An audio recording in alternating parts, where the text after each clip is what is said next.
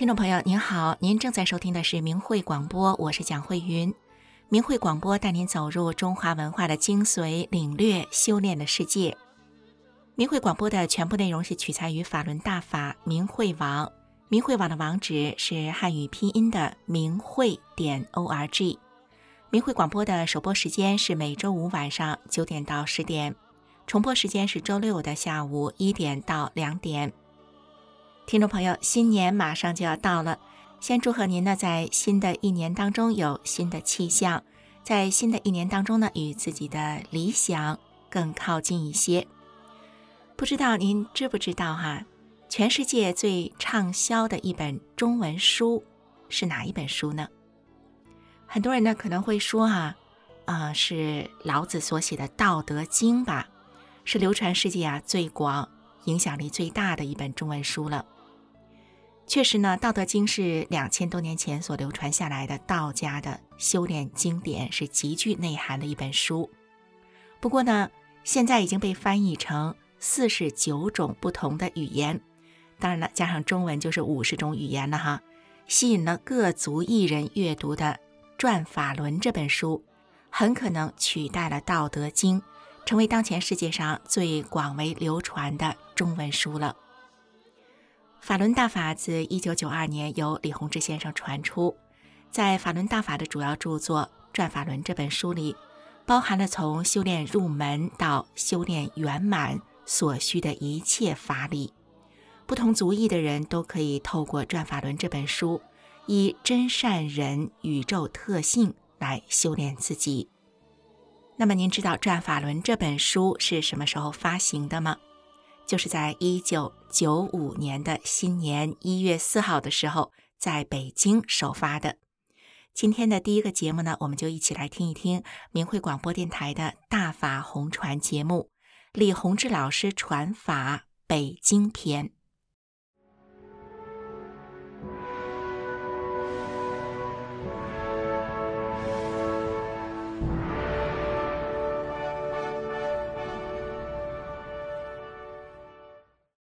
听众朋友，你好，我是笑梅，欢迎收听这一期的大法红传节目。听众朋友，大家好，我是静远。静远，我们在前两期的节目中啊，和听众朋友们一起回忆了李洪志老师在中国大陆举办的最后一期传法班的历史片段。那么今天我们是不是沿着李老师传法的足迹，开始走向海外了？是的，小梅。李老师在经文浅说善中说：“就我今天所传大法。”也不只是传给东方人的，同时也要传给西方人。他们善良的人也应该得度。所有应进入下一历史新纪元的民族都会得法，整体提高，非是一个民族的问题。人类的道德水准也会返回到人类的本性上去。一九九四年年底，李老师在结束了国内传法之后呢，就开始准备向海外传法了，也就是将法轮大法传给其他的国家和民族。那么，李老师在海外传法的第一站又是哪里呢？哎，小梅，在回答这个问题之前啊，有一个在大法红传史上的重要事件，我们要在这里先提一下，那就是指导法轮功学员修炼的主要书籍《转法轮》出版了。在一九九五年的一月四日，在北京公安大学礼堂举行了《转法轮》的首发式。是啊，静渊，我还差点忘了呢。当时李老师还在《转法轮》首发式上讲了法。这次讲法收集在《转法轮法解》里面，也就是在李老师出国传法的前夕，《转法轮》正式出版了。那小梅，我们接着讲，李老师在海外传法的第一站就是法国的首都巴黎。一提到巴黎呀，我就想起了卢浮宫、凡尔赛宫那些古老的建筑。对，特别是那里保存下了许多精美的绘画和雕塑作品。其实啊，在久远的年代中，法国文化就一直夹杂着古罗马古典文化的信息，具有浓厚的哥德式和天主教式融合的风格。从十三世纪以来，法国呢就一直都是世界文化的中心之一。但是呢，后来经过一些战争和变迁，特别是发生在1871年的巴黎公社，对古典的法国文化造成了很大的破坏。哎，静远，我想知道法国人的宗教信仰是什么呢？法国的主要宗教呢是天主教，信仰天主教的人呢达百分之八十以上。哎，小梅，我知道你为什么要问这个问题了。你是不是想问，一个注重西方文化的国家，怎么会接受饱含东方修炼内涵的法轮大法呢？还真让你猜对了。我一直在想，为什么李老师在海外传法，不是先去有东方文化背景的国家呢？是啊，李老师在海外传法的第一站，不是个东方国家，也不是拥有众多移民的美国，却是有浓厚的西方文化色彩的欧洲国家法国。这说起来呢，还有一段神奇的故事呢。那你快说说看，是怎么个神奇法？小梅，你知道吗？在法国最早接触法轮功的人是一对法国父子。哦，法国人。对，他们在一九九四年七月五日就去大连专程找李洪志老师了。我知道李老师在大连的第二期学习班是在九四年七月二号到九号。那他们是怎么知道的呢？这就是我要说的神奇之处。原来呀，在法国有一个七八岁的小男孩，突然间呢得了一种怪病，表现的痴呆，不会说话，卧床不起，去过了很多医院呢都治不好。据小孩的爷爷和爸爸说，是他们的神让他们专程到中国去请求李洪志大师的。哎，静远，你是说他们的神让他们来中国找李老师？那他们的神是怎么点化他们的呢？这个问题啊，对于不信神的来说，还真是觉得难以置信。可是对于有信仰的西方人来说，就不那么奇怪了，因为他们平时在向神祈祷的时候，他们就把自己的一切都交付给神来掌管了。那么神就会用不同的方式来帮助他们。嗯，这我是相信的。我就知道有些人呐，在梦里有人告诉他说：“你要到什么地方去找师傅。”好了，静远，别忘了接着讲故事。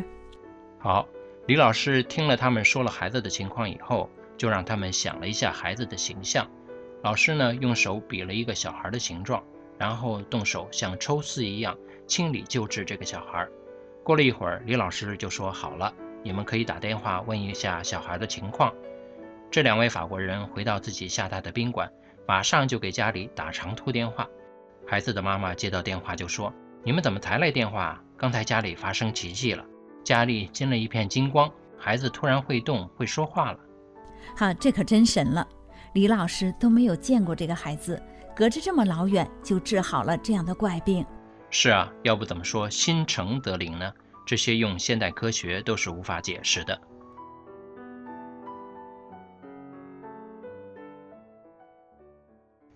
有关李老师在法国的传法记录，我们从明慧网上找到了一篇比较详细的文章。那让我们和大家一起来分享李老师当时在法国传法的情况。一九九五年三月，中国驻法国大使馆的文化处在巴黎组织了一场法轮功报告会和为期七天的法轮功学习班。巴黎的早春比往年都冷，连日的阴雨让人们期盼着明媚的阳光。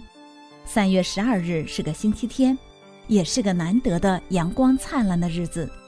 下午两点钟，在巴黎十六区凡鲁路十九号的中使馆文化处礼堂，举办了一场启功报告会。主讲人是文化处特别从中国邀请的法轮功创始人李洪志先生。当时的中国驻法国大使及其夫人和其他一百多位听众一起参加了这场报告会。那么接下来就是被人们称为人生一大转折点的七天讲法班。从三月十三日到三月十九日，连续七个晚上，由文化处出面，在巴黎十二区的一家武术馆内举办了法轮功学习班。那个星期，巴黎天天艳阳高照，而参加学习班的几十位中西方学员更觉得欢欣鼓舞。不过，小梅，我想这次你可能很难找到当时的见证人来讲故事了吧？静远，这回你可猜错了，我不但找到了，还找到两位呢。是吗？那你专程跑到法国去找人了？当然没有，是通过欧洲的朋友帮忙找的。一位是法国的燕萍女士，另一位是现在旅居美国的蔡先生。那他们当时是怎么知道李老师在法国办班的消息的呢？燕平啊，是有个朋友在大使馆里工作，是那个朋友告诉他的。下面让我们一起来听听他的回忆。因为我们有个朋友，他他是在大使馆工作的，然后当时的时候，因为是大使馆邀请师傅来的嘛，所以他就有这个消息，啊，就告诉我们想不想学气功，嗯，这次来的可是大气功，在大使馆的文教处礼堂办了一个报告会，是那是那。他都是那些去听报告会的，都是大使馆的工作人员啦、家属啦，他们这些。当时的时候，我们是在第十二区，第十二区有一个武术馆，在那边办的学习班。嗯。当时的时候，反正人不是很多，但是也有很多西人。嗯。就说法国人是吗？法国人，对，法国人，真正的法国人也有很多。我还有一个法国家庭，好像听说了有一个法国家庭，他也邀请师傅了，所以可能是从那个跟那个法国家庭有关系的那些人，可能就那些法国人就知道了。听着燕平的介绍，可以看出对于当时的情景，他还是历历在目。是啊，都是一些令人难忘的回忆。燕平告诉我说呀，他说的那个法国家庭，就是刚才你提到的那个小男孩一家。还有那位蔡先生，当时是怎么知道这个消息的呢？蔡先生啊，当时正在法国读博士。他在去法国之前，在中国大陆就开始修炼了。他呀，是从大陆亲人那里知道李老师要来法国的消息的，当时非常的激动。那他是不是法国最早的学员呢？可不是吗？当时他还帮着教工呢。那所有就是大使馆人员呐，还有那些家属啊，都参加了。嗯。而且他们大使馆还请师傅。吃饭吃饭正好我也去了，虽然因为当时那个在法国可能那个时候还就我一个人学过，在那办班的时候有时候我就帮做做动作。当时我因为帮教工嘛，我就觉得那个就是能量场特别强，嗯，身体热的啊，就是都有时候都冒汗了。反正当时感觉能量场非常强，学习班办的也很顺利，大大约八九十人那样吧，参加具体数字记不清。在遥远的异国他乡，能够和师傅在一起，我想蔡先生一定感受很深吧。是啊，想起当时的情景，蔡先生真是感慨万分。就是师傅，我不远万里了，就是为了大家能得法。我记得师傅好像特意带了一箱造法轮吧，那时候是吧？这师傅造完了已经出来了，嗯，嗯，给大家就是法国的学员就是分了，就是。反正这个我觉得很珍贵，因为那个毕竟是那个就是说向西方策法第一站，而且是在国外就是说班班，嗯，呃，不是那个很多吧，就是很珍贵。嗯，当时呢，因为那个也有翻译，所以场面也挺感人，就是大家也因为那时候就是反正在国内那当时那都是已经是就是说影响非常大了，在国外。有一些，就是说华侨啊，或者是留学生啊，也通过自己的在国内的家人啊、亲人、朋友啊，有一些就是了解到了。你想想，就是那很短的时间内，就是说消息也很，嗯，就是很短时间内吧，也也没法做广告什么，但是还是来了八九十人。嗯。那在国外来说，就是很难能可贵了，我觉得非常平易近人，就是。很多人也都说啊，师傅真是没想到这么有名的大气功这，好像没有架子哈，嗯，非常的朴实，非常的感人，没有那些就是说，嗯，是忽悠人的话呀，或者什么都没有，就是就是很真实，讲的都是就是大家能够明白的道理。后来好多人现在一直还坚持，有时那个比如说在纽约法会啊，或者是在某有时还能看到他当时那个去参加。呃，学习班的学员呢，来来参加，比如说纽约法会啊，或者什么。小梅，我想如果当时要能录下这些珍贵的场面就好了。是啊，我也这么想。静媛，你知道李老师在巴黎举办的这次传法班，是法轮大法走向海外的起点。从那时起，欧洲的第一个练功殿，也就是法国巴黎的卢森堡公园，每个清晨都会响起阵阵悠扬的音乐。也就是从那个时候起，越来越多的人们出现在法国各地的公园里，随着音乐练起了法轮功。巴黎叫什么圣马公园吧，就有一个练功点，他们后来一直坚持开放。呃，你像在里昂也有一个练功点，嗯所以呢，里昂的练功点，我记得每周末早晨我都是就过去，嗯，在那个有个叫金头公园，一开始几个人，后来可能十几个人那样，就有中国留学生啊，还有最后也有那个就是法国人呢跟你学。嗯。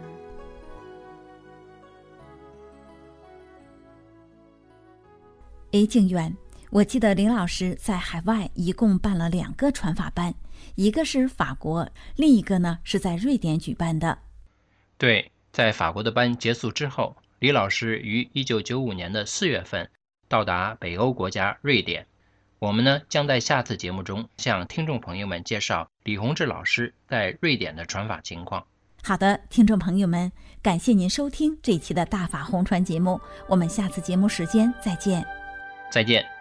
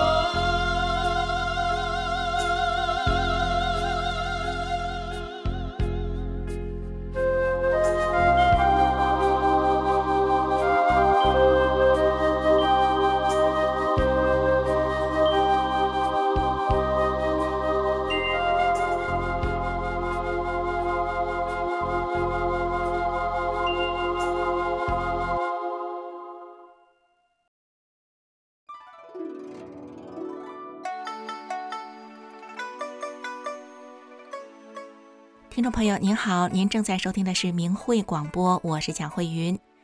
明慧广播的首播时间是每周五晚上的九点到十点，重播时间是周六的下午一点到两点。那节目开始呢，我们有提到《道德经》，《道德经》是道家修炼的经典，《转法轮》这本书则是法轮大法修炼的主要著作。修炼这个概念呢，可以说一直贯穿在我们中华文化之内。唐朝诗人王维一心向佛，大诗人李白，他的一生里呢，更是充满了游仙问道的故事。中国古代惊人的天文历法成就，和这个讲究经络、独特的中国传统医学，这些与人民的生活更是紧密相关的科学成就，他们的发展呢，都是与修炼这个因素啊息息相关的。但是呢，修炼却越来越不被现代人所理解了。由修炼而出现的超常的现象和成果，许多人因为现代观念，因此失去了接触和理解的机会，这可以说是非常的可惜。大科学家牛顿他在晚年时曾说过这样一句话：“他说，我的工作和神的伟大创造相比，我只是一个在海边。”使小石和贝壳的小孩子，真理浩瀚的海洋远非我们所能尽窥。我想这句话呢，或许值得我们大家想一想，体会体会。不过呢，现在依然有许多人呢，能够理解到修炼的珍贵。接下来呢，我们一起来听一听明慧广播电台法轮功真相节目。这个节目当中呢，我们可以听到一些中外专家学者是如何认识法轮大法的。您现在收听的是明慧广播电台。您现在收听的是明慧广播电台。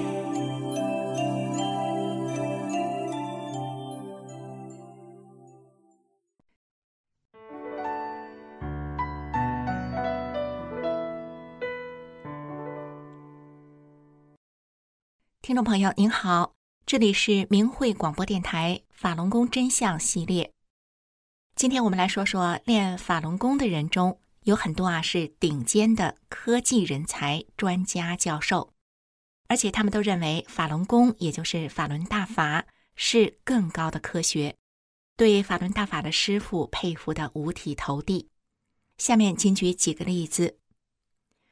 张美莹是美国纽约大学坦登学院的化学博士，现任台湾国立中山大学光电系教授。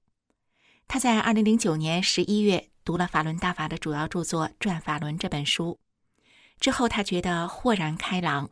他说：“我对量子力学的疑惑都解开了，这就像过去走在地上会踢到石头，但现在我仿佛飞了起来，那些石头不再成为障碍。”我什么都明白了。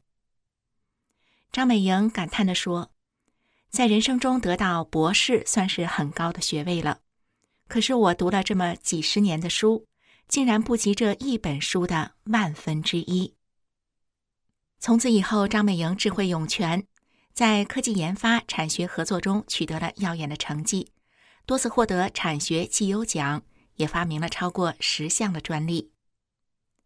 高美霞是毕业于中国协和医科大学，获得肿瘤学博士学位。二零零七年，高美霞来到美国，先后在约翰霍普金斯大学做博士后，在美国国立卫生研究院做生物医学研究员。他现在是美国大型生物技术和医疗器械公司赛默菲士尔科技的数据分析师。高美霞曾患过严重的胃病，人瘦得骨瘦嶙峋，体重只有八十来斤。她吃了不少中西药都没有效果。一九九八年，她开始修炼法轮功，一个月内她的胃病就全好了，这让她感觉很神奇。作为从中国大陆最好的医科大学毕业，一路在行业顶尖的机构和公司从业的专业人士，高美霞深知医学是很有限的。他说：“大部分病其实医学也是束手无策，或者他只能对症不能除根。随着我慢慢了解法轮功，就发现这其实才是一个更高的科学，只不过就是有的人比较僵化，思维比较局限，没有去开放思想，没有去了解它。谢田是美国南卡罗来纳大学艾肯商学院的终身教授。一九八四年，谢田在北京大学读研究生时，和导师参与了对气功特异功能的研究。他发现很多气功师的功能是真实存在的，由此破除了无神论对他的影响。从此，谢田开始寻找人生的真谛。一九九七年，一位朋友给了他一本《转法轮》，让他找到了十几年苦苦追寻的答案。谢田说：“滚滚红尘之中，居然有这么一部高德大法，把从古到今中国和世界各地。”所有的奥秘传奇都串起来了，都讲清楚了。这本书能让你回到原来的本源，修炼到更高的境界。聂森博士则是毕业于美国伊利诺伊大学厄巴纳香槟分校，目前聂森博士是美国天主教大学机械系教授兼系主任。聂森教授在燃烧、燃料、动力、能源、环境污染、气候变迁等研究领域都是颇有成就，曾经被中共政府和中国学术界奉为座上宾。然而，因为修炼法轮功，被中共列为反共人士。聂森教授表示，中共把很多美国各行业顶尖的学者一步步推到对立面去。大家都看过很多书。就是佩服法轮大法创始人李洪志师傅讲的法，这个是共产党怎么打压都没有用的。黄祖威是美国太空总署的科学家，他以前觉得气功或是一些超常的现象是不可信的，但是他看了《转法轮》这本书后，他的思想开了窍，他发现《转法轮》把很多科学还没法解释的东西，其中包括。人从何处来，将往何处去？宇宙是怎么回事？善恶有报等等，都非常清晰的、系统的讲述了出来。黄祖威说：“我觉得这本书所讲的非常有道理，非常有科学性。”黄祖威指出，其实在这个空间中，有很多科学还没有认知的事物，不能说它不存在，没看到或还没有认识到。那是因为现有科学没有达到那个程度。比方说，我们眼睛看不到收音机、电视机的无线电波，但事实上，只要你有这个设备，打开就可以接收到声音和图像。听众朋友，其实法轮大法的学员中，专家学者还有很多很多的。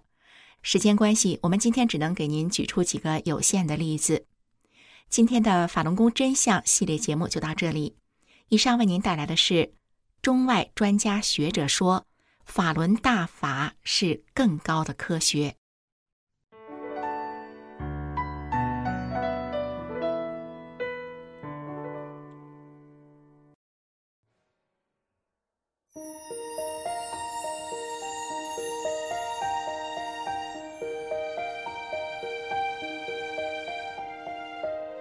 中土情怀。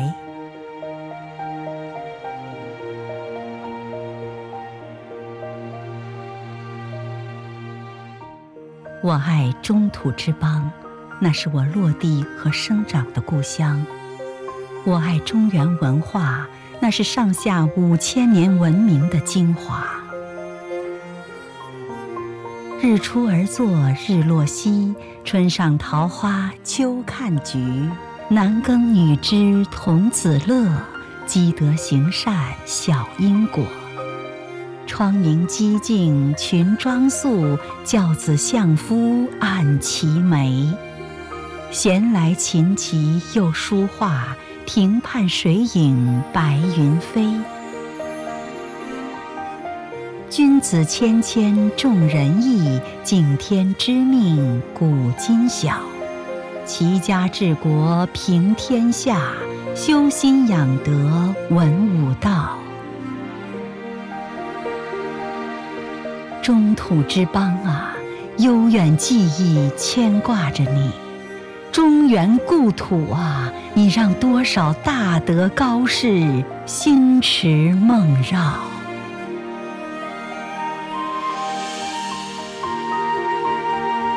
乡间淳朴的民风依稀，似曾相识的古道热肠。昔日弥勒撑腰万民乐，如今大法尽释人还迷。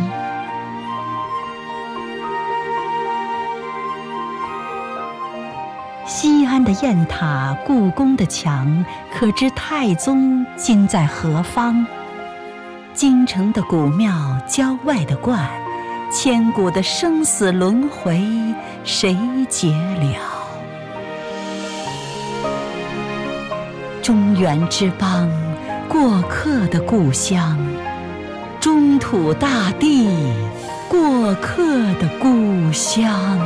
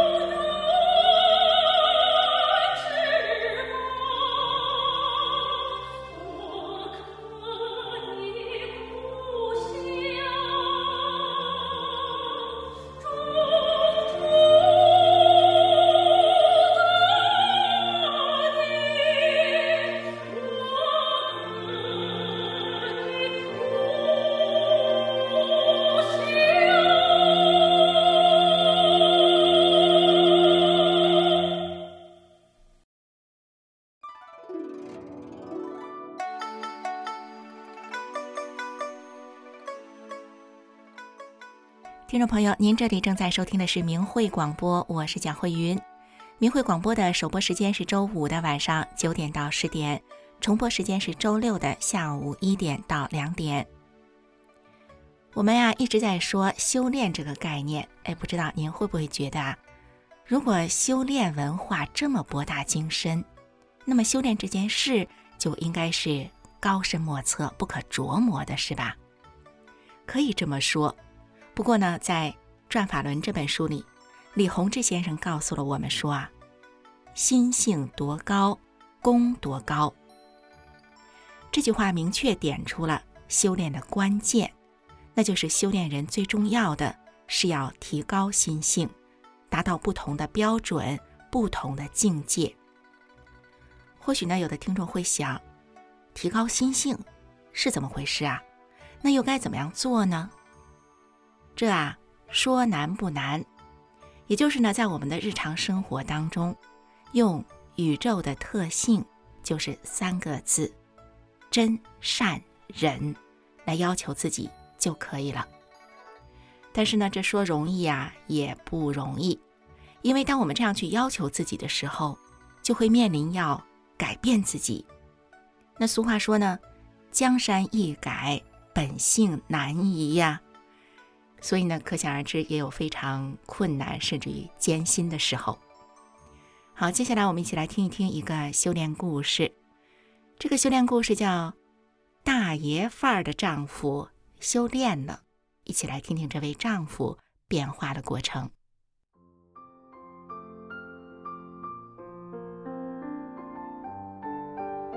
听众朋友，今天要跟您说的是一个大爷范儿的丈夫。怎么会走入大法修炼的故事？我和丈夫强是中学同学，记得中学时的一次课外活动，班上两个男生在教室里不知道为什么打起来了，像斗红了眼的公鸡，打得够狠的，也没人敢上去拉架，我们女生都躲到一边，害怕的不行。当时就看见丈夫。不紧不慢地从座位上站了起来，然后手指着激战中的两个人，厉声呵斥道：“咋了？没完了是吧？”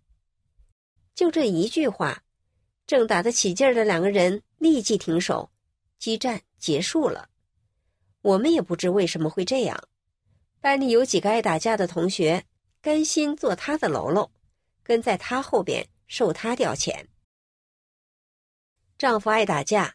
但从不欺负弱小和女生，他不善言语，平时很少与同学们交流，可是学习成绩不差。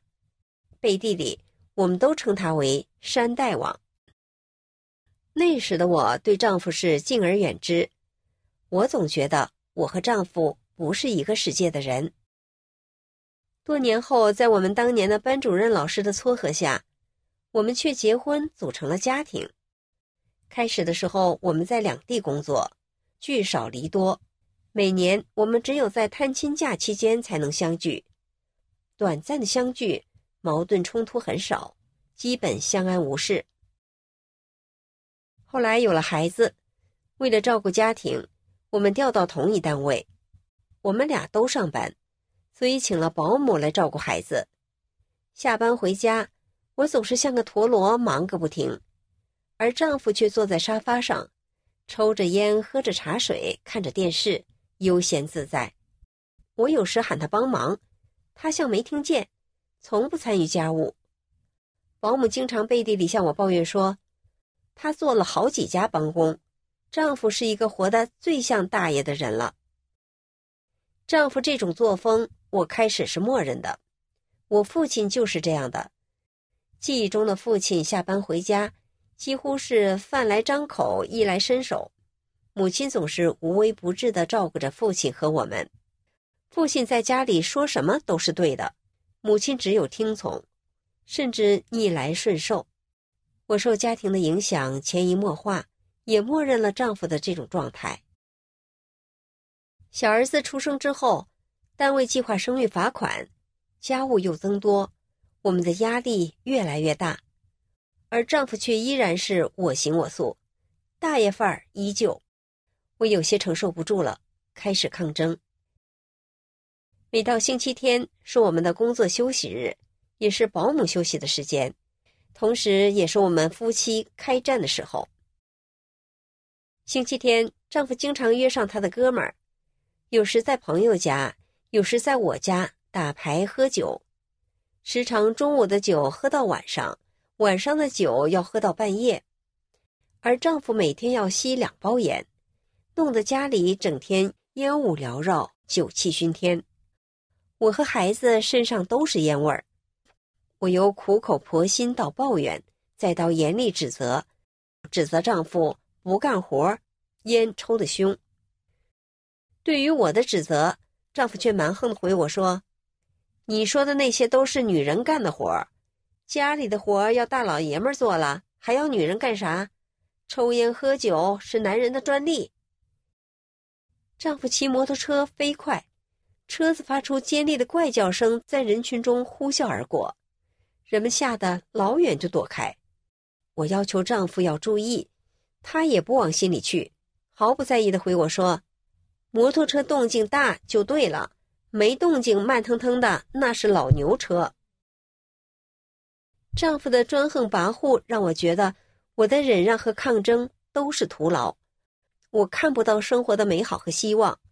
我想到了离婚，我拟好了离婚协议，让他签字。丈夫拿过离婚协议，看都没看就撕得粉碎。我平静的告诉他，协议不行，那就起诉离婚，咱们法院见。丈夫看我写请求离婚起诉，就拿孩子要挟我，我不为所动，只说咱们法院见。丈夫看我是铁了心要离开他的。急忙叫来了单位领导帮他，向我求饶，并保证改掉他的坏毛病，求我不要离开他。以后的日子里，丈夫开始学着做家务，但我的心里并没有胜利后的喜悦。看着他像个大熊猫，缓慢笨拙地做着家务，我的内心反而有着隐约的酸楚。对于抽烟喝酒，丈夫开始有所收敛。但慢慢的又恢复了原样，不过这也是我预料之中的。然而，工作生活的压力使我的身体每况愈下，失眠、鼻炎、咽炎、心脏病。当心脏病严重的时候，我中途要歇两次才能爬上我四楼的家。我们家生活质量也逐渐下降，饭菜质量、家庭卫生等等一塌糊涂。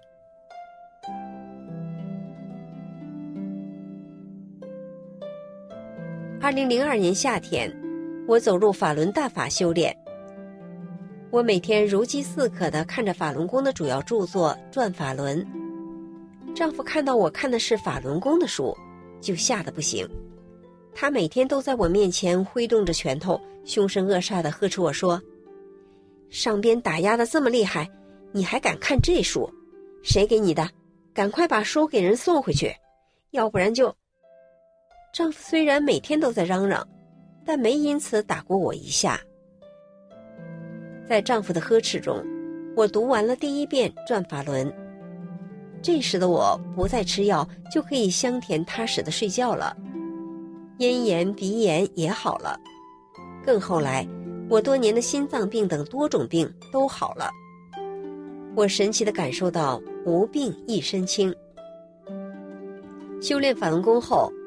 我不仅身体健康发生了巨大变化，法轮大法更冲击着我的思想观念，我好震撼。我开始按照真善忍的法理做人。对于丈夫，我开始能包容他的不足，我也能看到他为人正直、真诚、仗义的优点。我不再对他咄咄逼人了。一向自负、什么也不相信的丈夫。受中共对法轮功抹黑造假宣传的影响，刚开始对法轮功是反对甚至是仇恨的，但看到我身心上的变化，他也逐渐的默认大法的美好。而我修炼了大法，也知道了大法的美好，我生出了强烈的责任与使命感，我要把大法真相送到千家万户。我开始走街串巷，在那样的迫害形势下。这让丈夫更害怕了。但他已经深知法轮大法的美好与伟大，但又怕我因此遭受迫害，亲情和正义感的冲突让他备受煎熬。丈夫早些年就有腰疼，随着年龄增长，他的腰疼病越来越严重了，最后经常需要请假，吃药打针，理疗休养一段时间才能继续上班。二零零九年腊月的一天，丈夫腰疼的实在受不了，省城医院专家建议丈夫立刻住院，并说腰椎间盘三节都突出的厉害，吃药打针都没用。只能立刻手术了，但手术只有百分之五十的成功率，百分之五十好了，百分之五十瘫痪。听完专家的这番话，丈夫低头不语。后来，丈夫问专家说：“能不能缓几天啊？我回去把工作交代一下再来。”专家允许三天的时间，给他安排手术排号。就这样。一片药没拿，把他抬上车拉回家。回家的路上，谁也不说话，大家的心情都糟透了。夜深了，受病痛折磨的丈夫难以入睡，他无奈的望着窗外黑黑的夜空。一向自信的丈夫看起来很绝望的样子。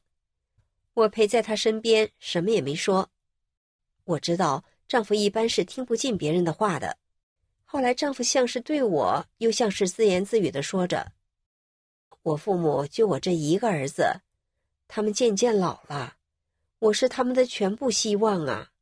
万一手术失败，我瘫了，照顾不了老人不说，我这大块头谁能弄得动我呀？”丈夫近一米八的个头，体重近两百斤。我听着丈夫的话，没有接话，接着又听丈夫说。这么多年，我没有高官厚禄，让你们跟我享过福，还再让你们陪我吃苦受罪，拖累你们，那样活着有啥意思啊？说着说着，她哭了。这是多年来我第一次看见丈夫掉泪，挺心疼的。最后，丈夫拉起我的手说：“你看，我跟你学练法轮功，行吗？”我终于等到他这句话了，我按耐住自己激动的心情，平静地说：“当然行啊。”丈夫又问我说：“你说我这腰能练好吗？反正我看你是练好了。”我说：“这能不能好啊？全看你自己了。师傅普度众生，当然包括你。你信师信法多少，就能得到多少。”你百分之百的信，完全按师傅法中讲的去做，那就一定百分之百好了。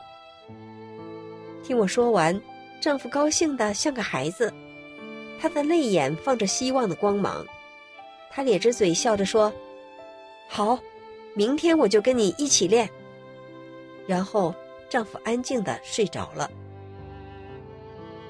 冬天的夜显得特别漫长，早上四点半。天还没有一点亮的意思，随着呼噜声的停止，丈夫醒了。他看我在等着他，歉意地说：“我睡了多久了？你咋不叫醒我呢？”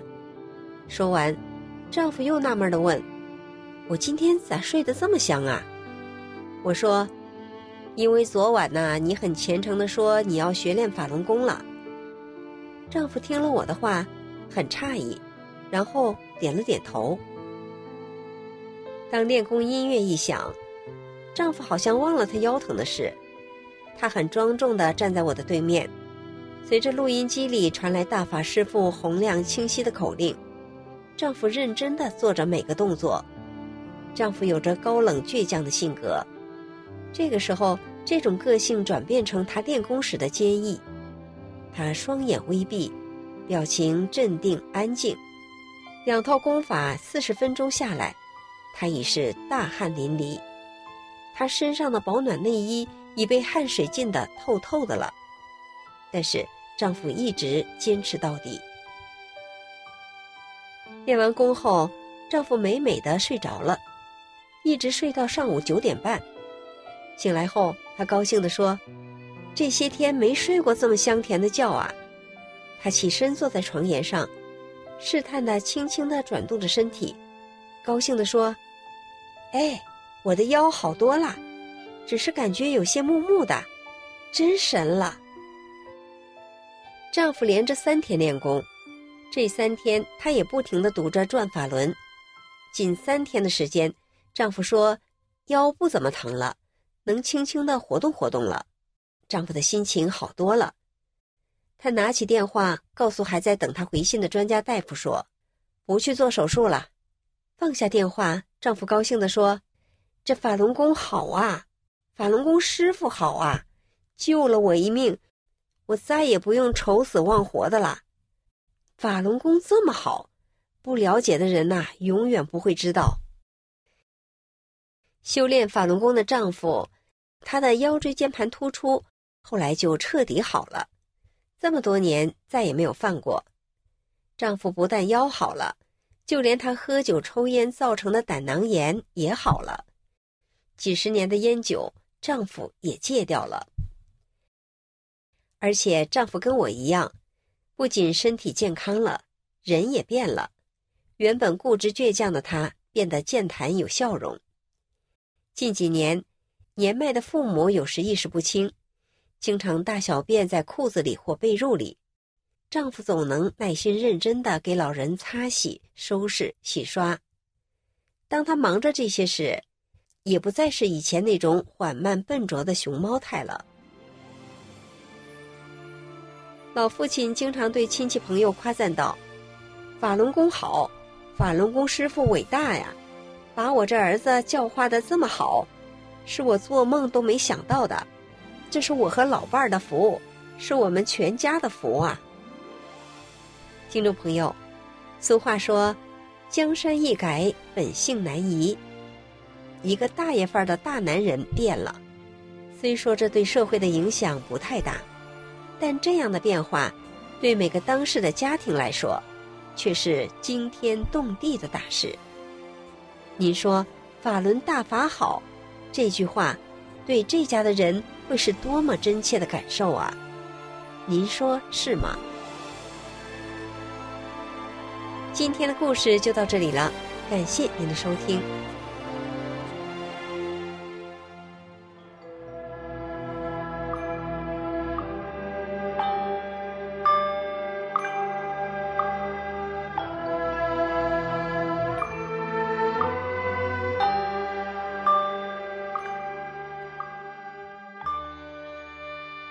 轮大法又称法轮功，是由李洪志先生于一九九二年五月传出的佛家上乘修炼大法，以宇宙最高特性真善忍为根本指导，按照宇宙演化原理而修炼。法轮大法直指人心，指出真正修炼。就得按照真善忍的标准修炼自己的这颗心，叫修心性。李洪志先生在法轮功的主要著作《转法轮》一书中写道：“心性是什么？心性包括德，德是一种物质，包括忍，包括悟，包括舍。”舍去常人中的各种欲望、各种执着心，还得能吃苦等等，包括许多方面的东西。人的心性方方面面都要得到提高，这样你才能真正提高上来。这是提高功力的关键原因之一。法轮大法还有修命的部分。这就要通过功法动作去练了。法轮功的五套功法包括四套动功和一套静功，动作简单易学，一上来就把修炼者身上能量淤塞的地方打通，在极短的时间内排除体内的废弃物质，净化身体。完整的一套性命双修的修炼方法，那就既要修又要练，修在先，练在后。不修心性，只练动作是不能长功的。动作是圆满的辅助手段。法轮大法圆融明慧，动作简练，大道至简至易，在理论上完全不同于其他传统的修炼方法，不同于各家各门派的炼丹学说。听众朋友，您正在收听的是明慧广播。今天我们一个小时的节目就到此结束了，下周同一时间我们空中再会。